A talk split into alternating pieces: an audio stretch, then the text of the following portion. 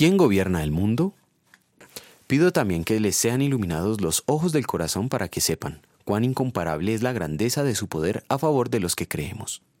Ese poder es la fuerza grandiosa y eficaz que Dios ejerció en Cristo cuando lo resucitó de entre los muertos y lo sentó a su derecha en las regiones celestiales, muy por encima de todo gobierno y autoridad, poder y dominio, y de cualquier otro nombre que se invoque, no solo en este mundo, sino también en el venidero.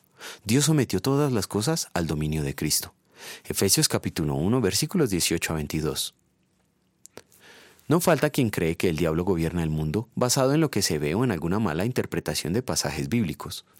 La Biblia nos presenta un panorama totalmente diferente a estas imaginaciones. El texto de la meditación de hoy es una oración del apóstol Pablo a favor de los creyentes en la que pide que Dios nos ilumine para que comprendamos el poder que puso a Cristo a la diestra de Dios. ¿Cuál es ese poder y cuál es su relevancia? Cuando Nicodemo llevó los restos mortales de Jesús a la tumba, ese cuerpo no tenía ninguna vida.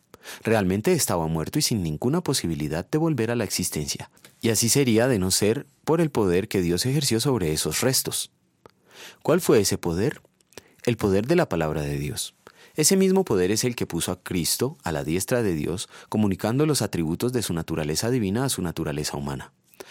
Es con ese mismo poder que Jesucristo, 100% humano y 100% divino, gobierna todo el universo, Nada sucede sin el poder de la palabra de Dios. Lo que Dios ha ordenado inexorablemente sucederá y nada lo puede impedir. Aunque nos cueste creerlo, todo lo que sucede en el universo ocurre por la voluntad de Cristo y nada escapa de su control.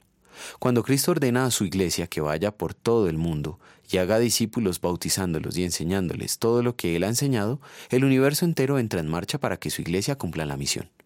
Todo el universo está sujeto a Cristo, al igual que un esclavo lo está a su amo, excepto la iglesia. La relación de Cristo con la iglesia es como la del cuerpo con la cabeza. Hay una armonía tal que el cuerpo quiere y colabora con la voluntad de la cabeza. Los creyentes estamos conscientes de que somos pecadores y merecemos toda la ira de Dios, pero también sabemos que Cristo nos sustituyó, obedeciendo perfectamente la ley de Dios y sufriendo en la cruz el castigo que nos correspondía. En gratitud queremos vivir en armonía con la voluntad divina. Oremos. Señor, por mi propia razón o elección, no puedo creer en Jesucristo mi Señor, ni acercarme a Él, y solo merezco tu ira eterna. Gracias te doy porque tu Espíritu Santo me ha llamado mediante el Evangelio, me ha iluminado con sus dones, me ha santificado y guardado en la verdadera fe por los méritos de tu Hijo. Amén.